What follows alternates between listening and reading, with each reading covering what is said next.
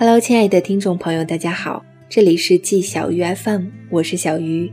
今天给大家带来的文章叫做《小欢喜：三个女人，三种婚姻，和谁在一起真的不一样》。好的婚姻需要肝胆相照的勇气，需要相互成全的豪气。最近热播剧《小欢喜》评上微博热搜，人们津津乐道的除了亲子关系。还有剧中三对夫妻的婚姻状态，三个女人，三种不同的婚姻状态，向我们暴露了一个很残酷的真相：别信和谁结婚都一样，因为真的不一样。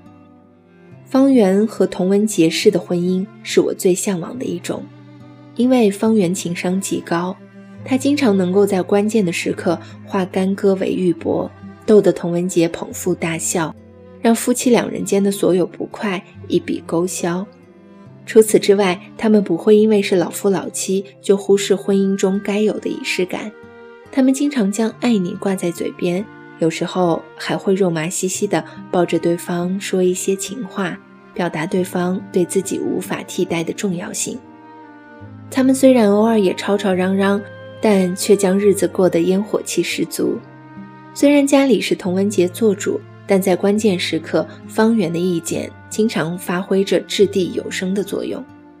童文杰虽然脾气火爆，可在关键时刻却能够给方圆恰到好处的安慰。方圆失业醉酒，在家门口睡着，童文杰捧着他的脸安慰他，就像关心一个孩子一样，眼里充满了心疼。好的爱情需要肝胆相照的勇气，需要惺惺相惜的义气。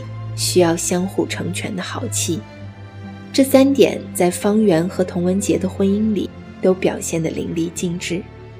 人们常说，对孩子最好的教育是爸爸爱妈妈，因此这份和谐的爱也直接反作用于他们的儿子方一帆身上。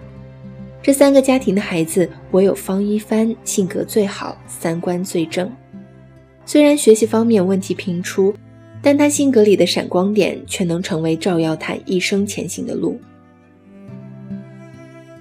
一个温暖的婚姻对一个女人尤其重要。英子其实是我在这部剧里最心疼的一个孩子，她乖巧懂事，学习成绩优秀，却因为原生家庭的问题，导致她陷入抑郁的情绪里。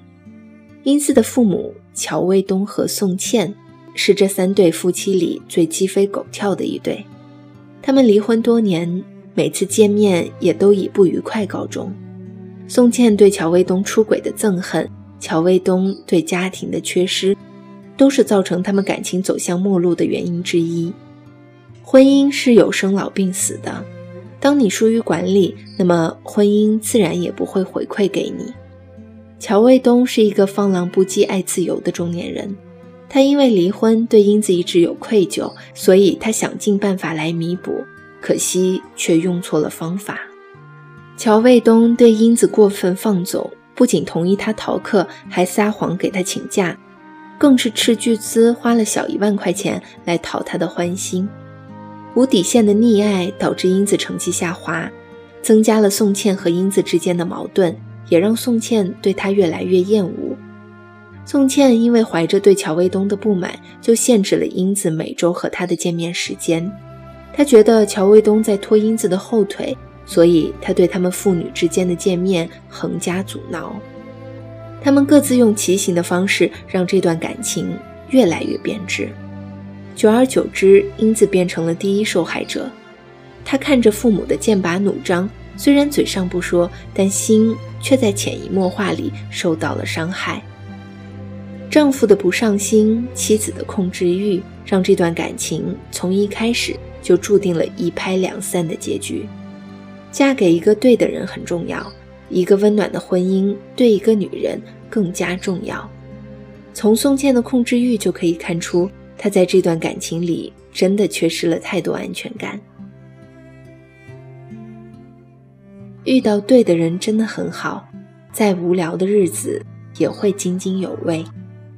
而在剧中的另一对季胜利和刘静，像极了绝大夫妻的相处方式。丈夫正经，妻子温柔。他们相互弥补，在这段感情里相得益彰。当初刘静要住院做手术的时候，并没有告诉季胜利，就连看病历也要趁季胜利不在家的时候。她怕丈夫担心，怕儿子紧张，所以便悄悄地扛下了所有的压力，自己一个人住进了医院。我看到这一段的时候很感慨，因为刘静所作所为背后藏的是对这个家的热爱，是内心最虔诚的温柔。季胜利作为副区长，难免会将官腔带入生活里，但这丝毫不影响他对这个家庭的付出。清晨起来做早餐，费尽心思让儿子穿秋裤；儿子打球的时候，像个迷弟一样坐在旁边为他加油鼓劲。看到妻子情绪不高，跟在一旁问个不停。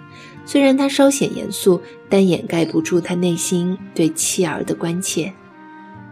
有的婚姻欢脱有趣，但有的婚姻温柔如水。季胜利和刘静就是相敬如宾的典型代表。他们之间虽没有过多的插科打诨，但透露出来的相濡以沫，却是现在很多家庭缺失的内容。遇到对的人真的很好，你们可以把平淡的岁月过成诗，再无聊的日子也能过得津津有味。这世界很残酷，但有那个爱你的人在身边，总是可以轻而易举的让你原谅生活的所有刁难。希望听到这篇文章的你，无论是单身还是有伴，都能够好好经营自己，经营自己的幸福。你要相信，和对的人结婚。真的可以扫落你生命里的尘埃，让你即使深陷谷底，也可以一抬头就看见满满灿烂的星光。人生还长，未来可期。以上就是本期节目的全部内容。这里是季小鱼 FM，我是小鱼。如果你喜欢我的节目呢，也欢迎关注我的新浪微博“小杨小汤圆儿”和我取得联系。年轻人不要老熬夜，晚安。今天也是很想你的。